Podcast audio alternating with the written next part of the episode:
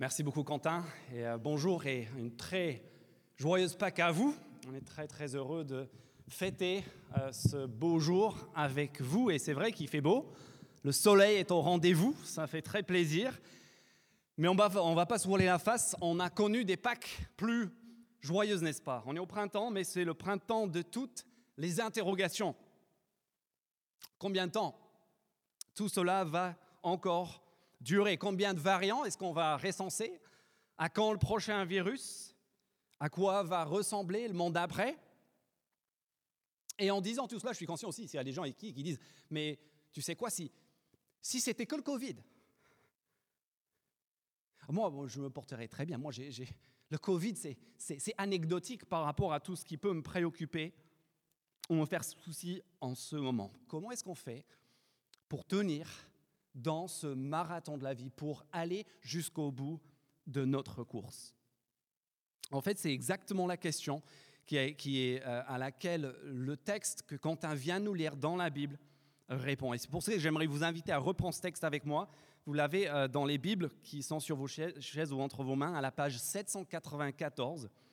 Et en fait, ce texte, il nous concerne parce que euh, l'auteur, il s'adresse à des croyants du premier siècle qui eux aussi sont confrontés à une épreuve qui dure, à une épreuve dont ils ne voient pas le bout, et il cherche à les encourager, et figurez-vous qu'il les encourage en puisant son inspiration dans le message de Pâques, dans le message de ce que nous fêtons aujourd'hui.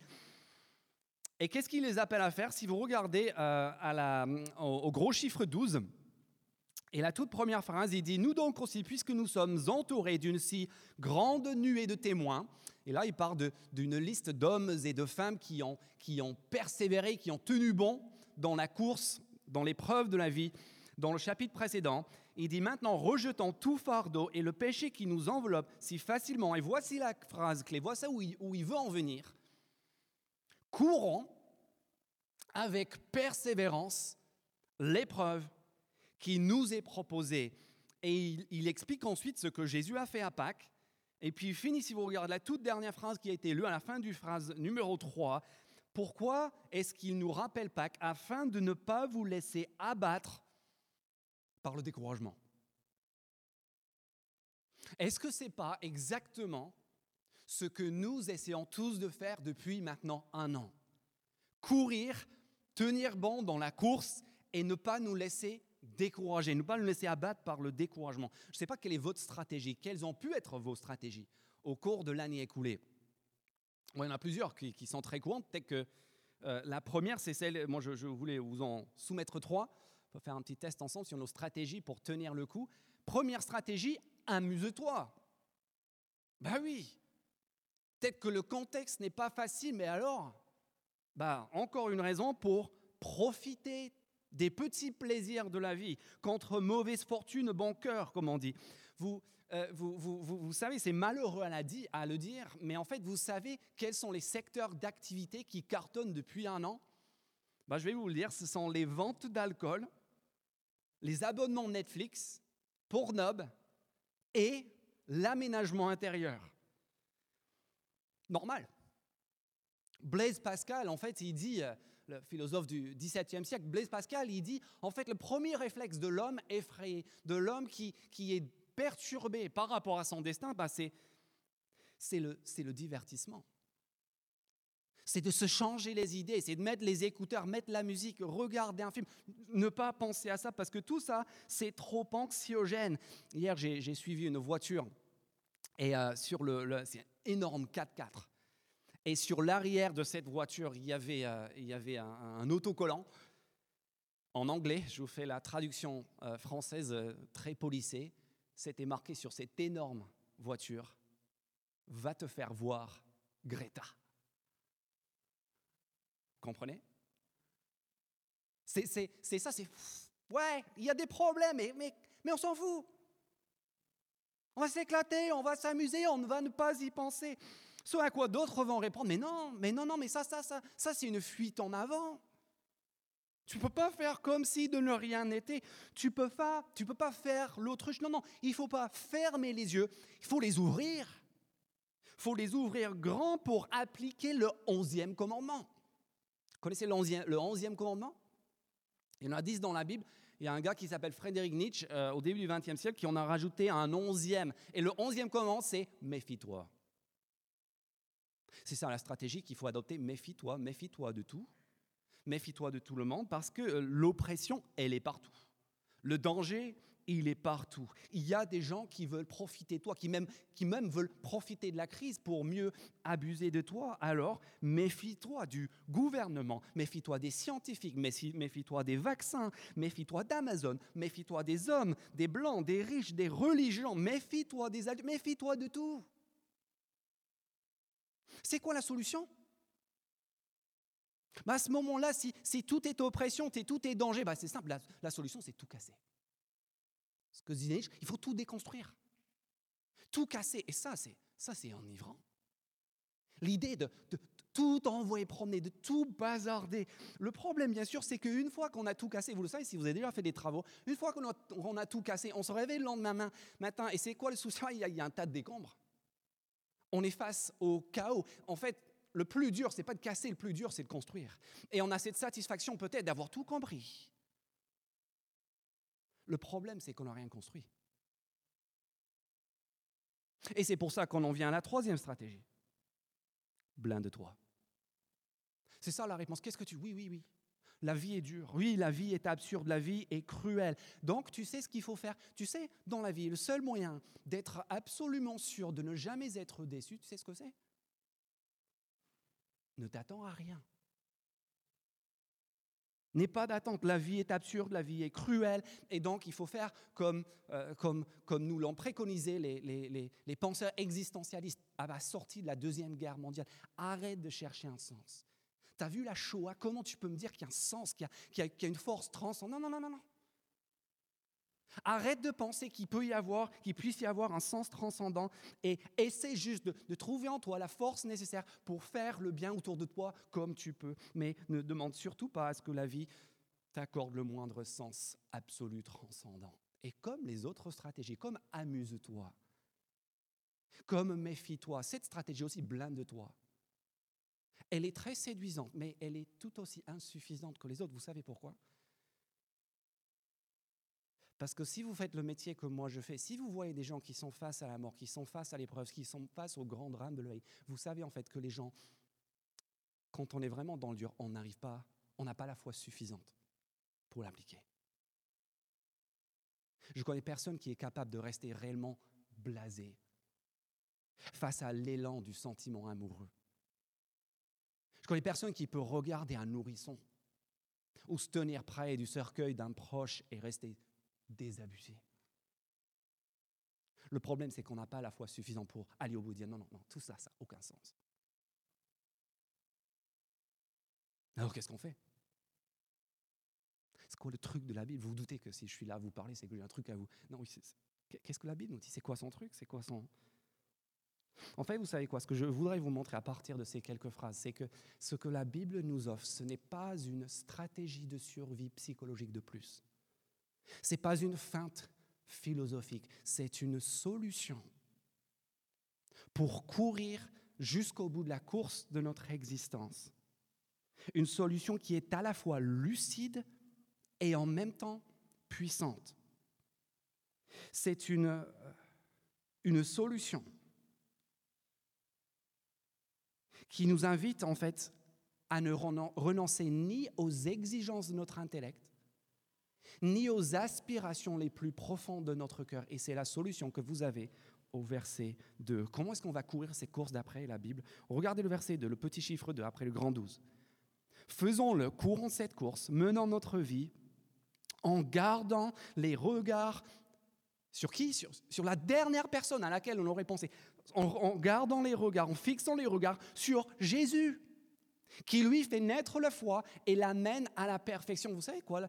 La foi, elle ne naît pas, en, elle n'est pas quand on regarde le plafond, ni quand on se regarde le langage. Elle naît quand on regarde à Jésus, et en particulier lorsque nous regardons au message de Pâques, au message de sa mort, sa crucifixion et sa résurrection. Et c'est là qu'il nous invite spécifiquement à regarder dans la phrase qui suit, regardez.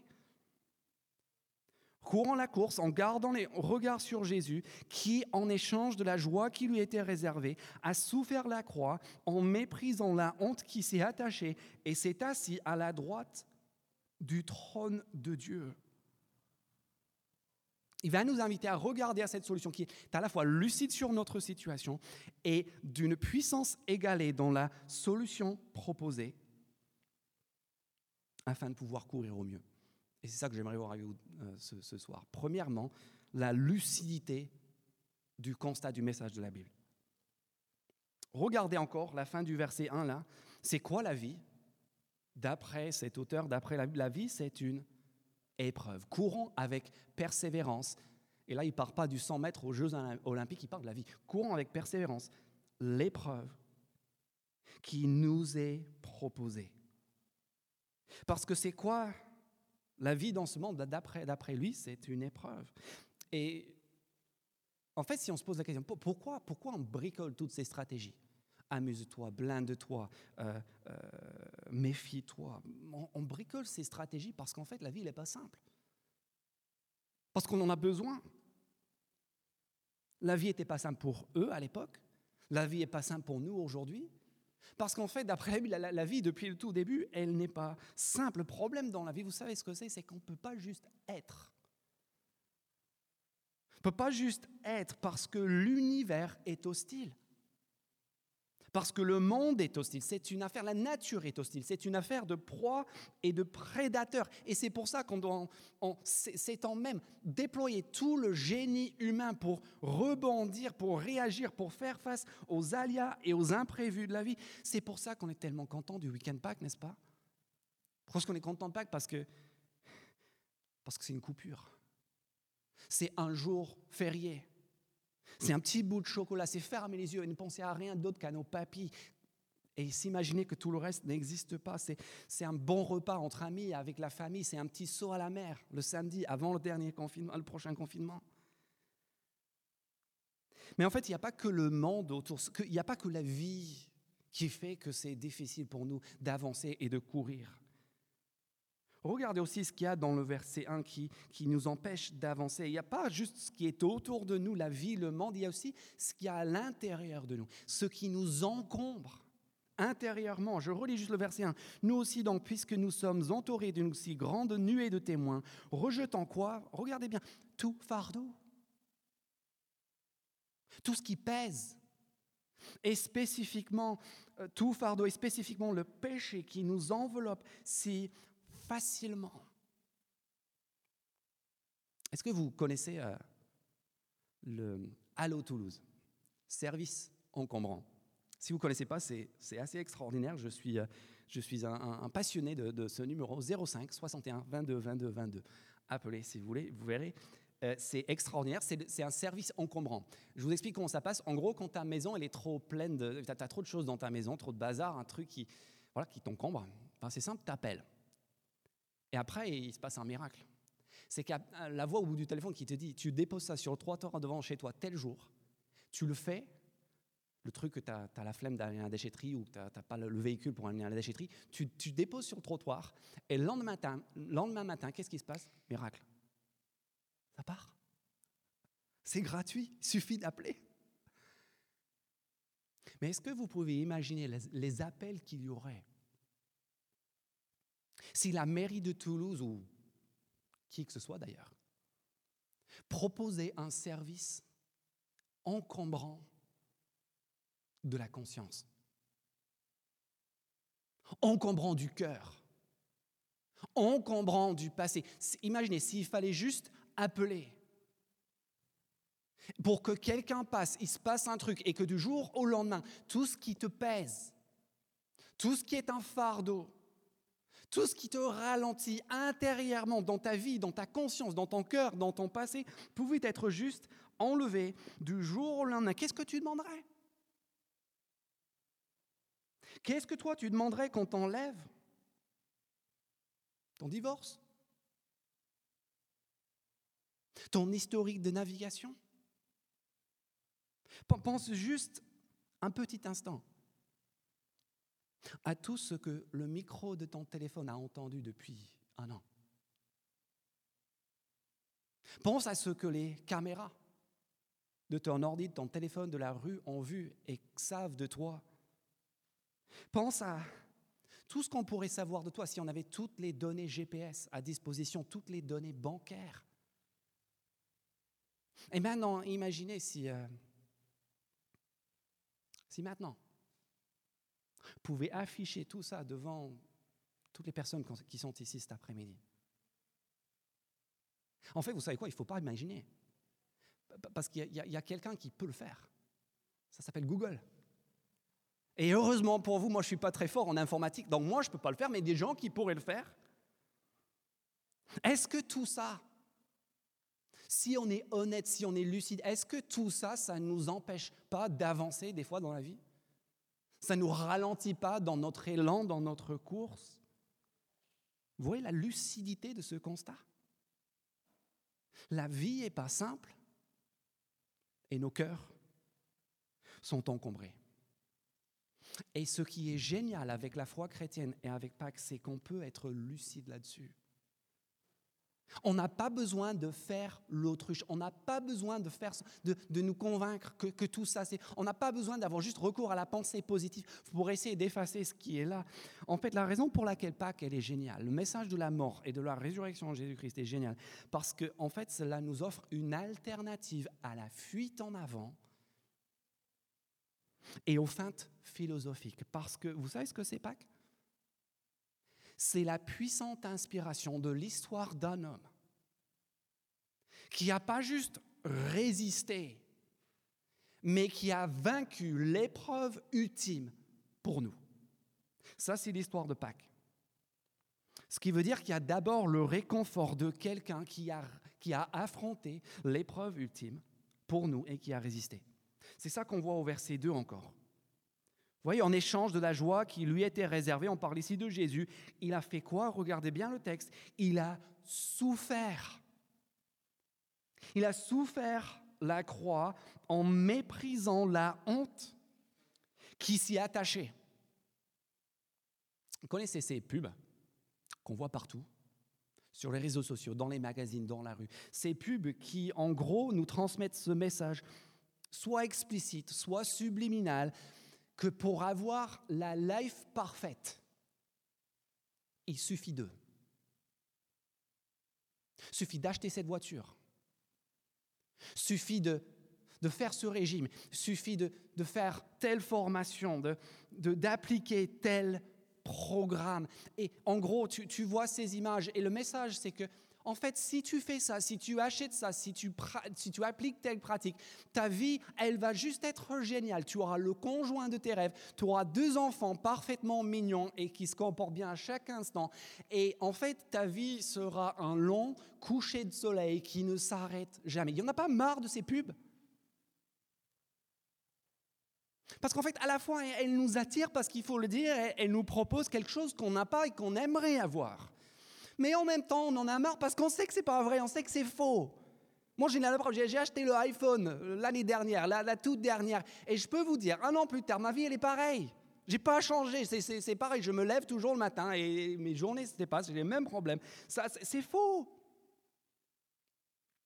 Et c'est la première chose que Pâques nous rappelle, la mort de Jésus nous rappelle, qu'en fait, on finit tous toujours par se faire rattraper. Tôt ou tard, on finit tous toujours par se faire rattraper. Si ce n'est pas le Covid, ce sera le cancer. Si ce n'est pas le cancer, ce sera le divorce. Et si ce n'est pas le divorce, ce sera quelque chose d'autre. On finit toujours par se faire rattraper. Si vous prenez le temps une fois de lire les dernières heures, c'est un exercice passionnant, rien que pour votre culture générale. Prenez le temps de lire juste les derniers jours, les dernières heures de la vie de Jésus de Nazareth. Et vous savez ce que vous avez dans ces heures? C'est assez saisissant. Vous avez une sorte de compilation de, de toutes les formes de l'horreur humaine dans toute sa splendeur. En fait, vous avez une compilation, tenez-vous, de tout ce qui ne va pas dans nos vies. Parce que l'histoire de la mort et de la crucifixion de Jésus, c'est juste une histoire de, de jalousie meurtrière. C'est une histoire de, de violence et d'abus commis en toute impunité, sans que qui que ce soit puisse réagir. C'est le drame de la trahison. C'est la honte. C'est la douleur, c'est l'infamie. C'est la rancune, c'est l'agonie et la solitude. C'est l'abandon et bien sûr, à la fin, c'est la mort. Savez ce que disait Bouddha Bouddha disait, là, non, la souffrance, c'est une illusion.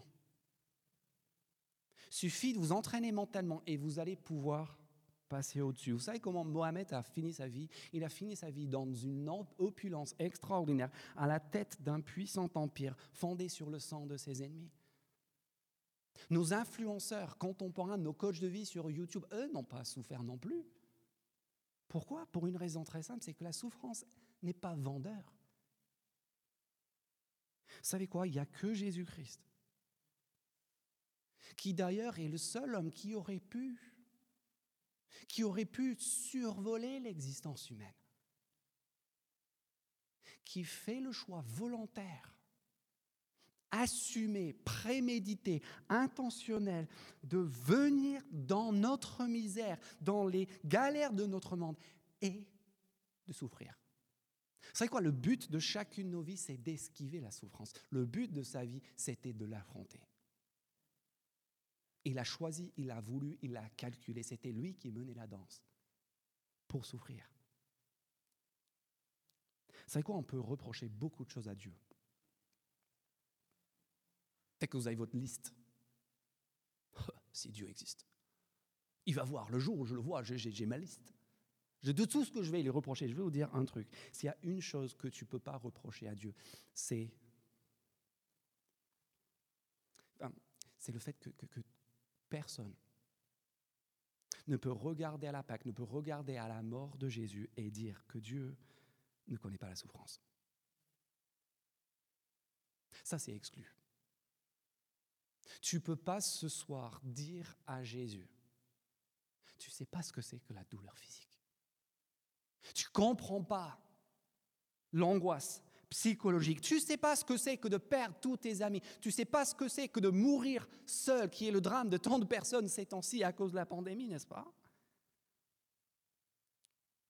Pas que c'est le réconfort exceptionnel de quelqu'un qui a souffert plus que nous tous et qui a résisté et qui de ce fait, c'est ça le message en fait de toute l'épître aux Hébreux, et qui de ce fait est parfaitement et idéalement qualifié pour soutenir et pour secourir des gens faibles comme nous qui devons faire face à la dureté de la vie et de l'épreuve. Alors comment est-ce qu'il a fait? C'est quoi son secret? C'était quoi son secret pour tenir, pour résister? Bon, ça c'est la deuxième chose qu'on voit dans le verset 2. Regardez bien sa motivation. Pourquoi il a souffert Ça aussi, vous avez la motivation au verset 2. Parce que si on pense que Pâques, c'est le simple message d'empathie, c'est un pauvre type gisant qui a souffert pour nous remonter le moral, pour dire quelqu'un qui comprend. En fait, c'est pas du tout ça. Il y a beaucoup plus que cela. Je parlais avec quelqu'un cette semaine, j'ai dit, c'est quoi le message de Pâques pour toi? Il disait très cyniquement, il avait fréquenté euh, l'Église catholique, il disait, pour moi, dans mon enfance, le message de Pâques et des souffrances pascales de Christ, c'est lui, il en a bavé, donc toi, ferme, ferme-la. En fait, le message de Pâques, c'est pas ça. Regardez pourquoi Jésus a souffert. C'est pas pour que c'est pas pour que l'Église devienne un instrument d'oppression pour, euh, pour que tu la fermes, parce que lui aussi, il en a bavé. C'est pas non plus juste de l'empathie. Moi, j'ai souffert, tiens, bon, toi aussi. Non. Regardez ce qui a motivé sa souffrance en échange, verset 2 du chapitre 12 d'Hébreu, en échange de la joie qui lui était réservée, ce qui l'a motivé, en fait, c'était la perspective d'une victoire, la joie de, de vaincre l'épreuve suprême, en échange de la joie qui lui était réservée, il a souffert la croix en méprisant la honte qui s'est attachée et il s'est assis à la droite du trône de Dieu. Vous savez, il y a un point commun entre nous tous, c'est qu'on va tous finir notre existence dans la même position. C'est cette position-là, vous connaissez? Ça s'appelle la position horizontale. Il n'y en a pas un ici qui va déroger à cette règle, ni moi ni vous. On va tous finir à l'horizontale. Et que dit la Bible au sujet de Jésus? Regardez, qui est pourtant mort il y a 2000 ans. Regardez bien ce détail de sa posture, de sa position physique. Il n'est pas à l'horizontale, il est à la verticale, il est assis. Assis et pas n'importe où, il n'est pas allongé, il est assis. Où ça? À la droite de Dieu, qui est une façon biblique de dire à la place d'autorité suprême dans l'univers. La puissance de Pâques, ce n'est pas juste le réconfort de quelqu'un qui a résisté face à l'épreuve ultime, c'est aussi l'espoir de quelqu'un qui l'a vaincu. Et ça, en fait, si vous lisez les premiers témoignages, c'est ça le témoignage unanime de tous ceux qui étaient là. Vous, vous écoutez, vous regardez ce qu'ils disent, et ils disent tous la même chose. Ils disent que ce Jésus, il n'a pas juste goûté à la mort, il n'a pas juste senti un petit peu la mort, il s'en est pas juste approché. Non, non, en fait, il n'a pas juste subi, il a vaincu. Il a pulvérisé, il a terrassé, il a déglingué, et pas juste spirituellement, pas figurativement, pas symboliquement, mais physiquement et corporellement, ce qui veut dire... Alors ça, je, reconnais que je demande un effort significatif d'imagination, de sortir du paradigme de notre pensée habituelle. Mais si ça c'est vrai, vous savez ce que ça veut dire? Ça veut dire qu'il y a, qu'en fait Pâques,